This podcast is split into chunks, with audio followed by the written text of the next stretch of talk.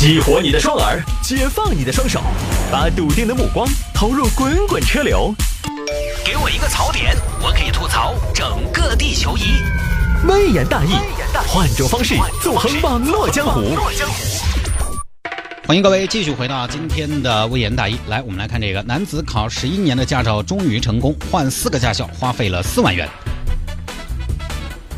这个新闻主要是时间跨度比较大，呃，一个时代就这样过去了。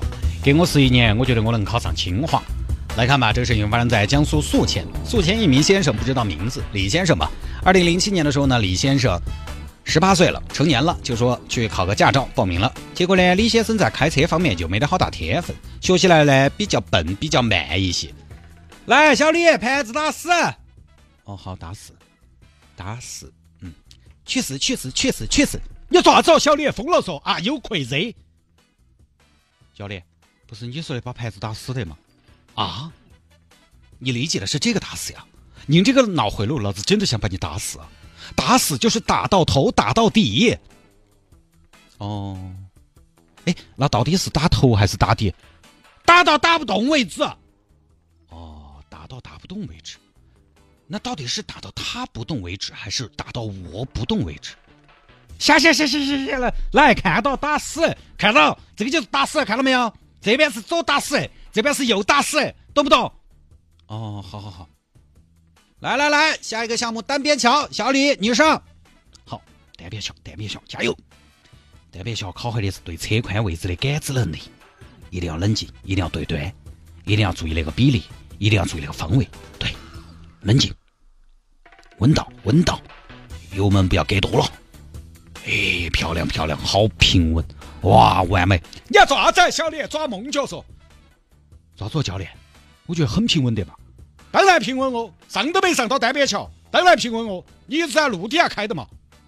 啊，没上啊。来来来，下一个项目坡道起步，来，小李你上。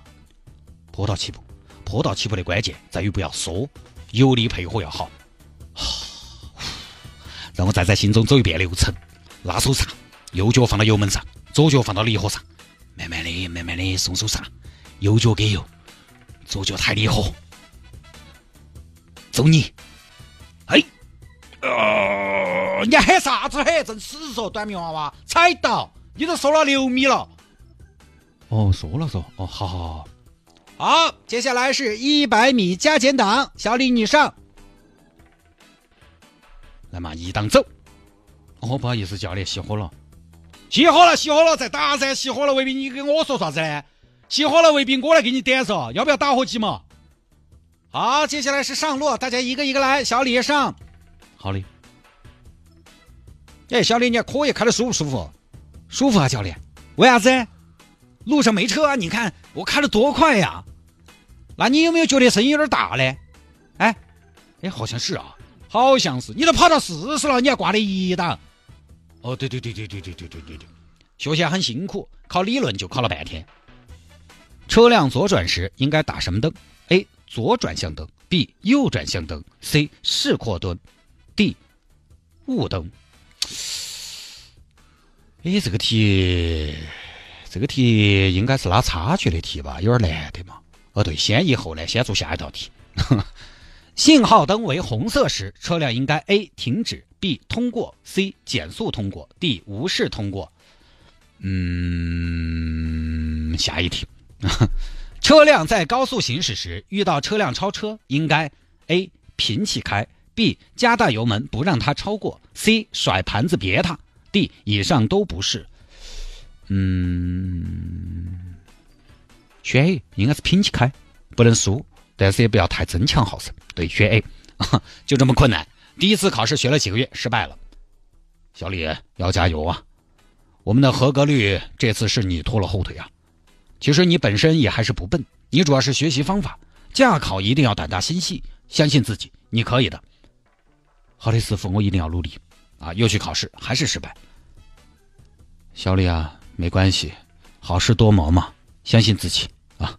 我看好你，好的，师傅，我一定努力。又开始，又考，还是失败。小李啊，为师看错你了。师傅怎么了？我是有信心的。呃，你不要再有信心了，你不要再有任何信心了。你骨骼清奇，聪明绝顶，师傅救不了你了。师傅，去吧，孩子，换个学校吧。我向你推荐隔壁子的跑得快驾校，他们的师资力量雄厚，设备先进，教练都是学科带头人呢，部队退下来的，相信能把你教好。师傅，去吧，悟空，不要说你是我的徒弟。换了一个驾校，又考还是失败，屡战屡败，屡败屡战。小李啊，你看这台车，师傅怎么了？这台车你进校的时候，老板刚把它买过来，全新的新捷达。是啊，师傅我记得。是啊，时光荏苒嘛，这台车都要报废了哦。你都还没有考过，铁打的学员嘛，流水的车哦。你不得是来过车瘾的嘛？师傅，我我没有，我是我是真的考不过，我是真的觉得它好难呐。这道题太难，徒儿不会做呀。那你有没有想过，你或许是天生没得开车的命？我从来没有这么想过。我笨，我可以学呀。师傅，我觉得成绩从来就是来之不易的。但是驾照真的很容易，好不好？你看你的师弟师弟师妹啊，三盒饭你都吃过八轮了，你在做啥子？舍不得学校嗦？对学校产生感情了是不是？师傅，您放心，我会努力的。我现在没有跟你谈努力的事情，我现在跟你谈智力的事情。哎，算了算了，以你的智力，我也是觉得你是不懂的。哈，师傅，我懂，我懂你恨铁不成钢。我知道我笨，我笨，但是不是有个词叫勤能补拙吗？徒儿，但是还有个词叫尺有所短。如果你是尺，那开车就是你的短。师傅，我一个男子汉大丈夫，你怎么能说我短呢？我有一米七呀，我还不信了。我还真就要证明给你们看，我也可以的。从此以后呢，李先生冬练三九，夏练三伏，每天最早一个去，最后一个走。经过几年努力，还是失败了，驾校都封了。谢师傅啊，谢师傅，能不能把你这个徒弟干掉？太吓人了，收了三千块钱学费，气费烧了我们三万块了。哎，李先生呢？但是每天很勤奋，上车上得勤，回家理论学得勤，看书啊。节奏的艺术，一百米加减档技术分析，掌握这两招，坡道起步不用愁。方向的感知，论倒车一库时如何不碰到红外线。美国麻省理工驾校推荐书籍《上车考试心理学》，驾考三十六计，说马赫教开车。湖北黄冈驾考丛书，五年驾考，三年模拟，终于，终于在十一年之后，也就是今年，又上了考场。报告考官。学号零二五零，姓名李菊花，性别男，学习十一年，请求第六十二次上车考试。嗯，前辈哦，比我还资深，从业时间比我还长啊。是，这位学员，十一年也不容易，漫漫人生路没得几个十一年，这次争取把戏点哦。结果呢，李先生还真的争气，在第十一年第若干次的考试之后通过了。